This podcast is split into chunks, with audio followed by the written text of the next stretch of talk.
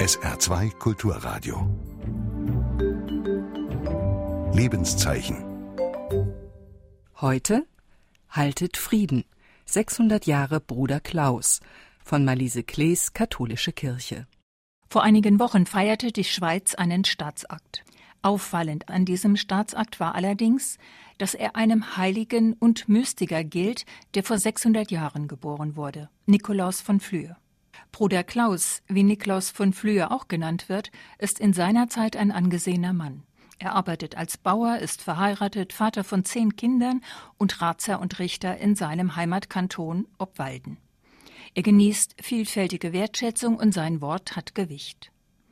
Als er 50 Jahre ist, gibt es allerdings einen gravierenden Einschnitt in seiner Lebensgeschichte. Er beschließt gemeinsam mit seiner Frau, endlich dem nachzugehen, was ihn innerlich umtreibt, seiner Gottsuche.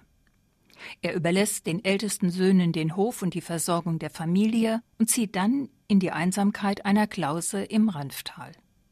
Dort lebt er die nächsten 20 Jahre als Einsiedler, dessen Tagwerk in Gebet und Fasten besteht, und verlässt diesen Ort nicht mehr.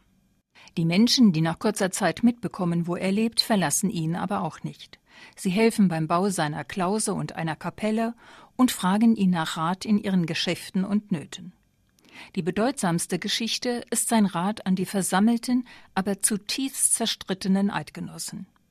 Bei einer sogenannten Tagsatzung, einer Konfliktsitzung in dem Ort Stanz, droht das Bündnis der Eidgenossen vollends zu zerbrechen und in Krieg zu eskalieren.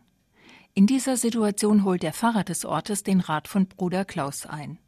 Was genau er geraten hat, ist nicht wörtlich überliefert, aber historisch gesichert ist, dass es danach zu einem neuen Bündnisvertrag kommt, dem sogenannten Stanzer Verkommnis, das der Schweiz über Jahrhunderte den Frieden sichert.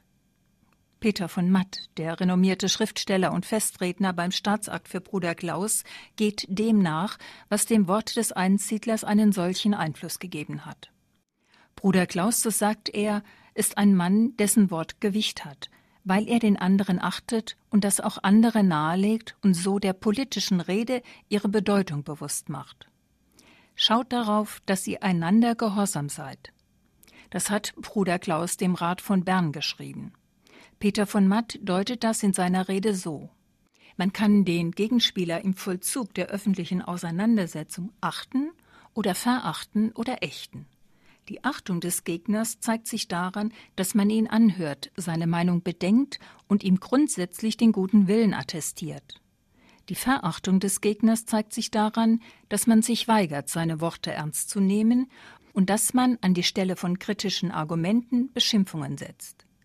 Die Ächtung schließlich zeigt sich daran, dass man dem Gegner die Zugehörigkeit zur politischen und zivilen Gemeinschaft abspricht. Du gehörst nicht zu uns, du bist für uns ein Fremder, wir wollen dich nicht.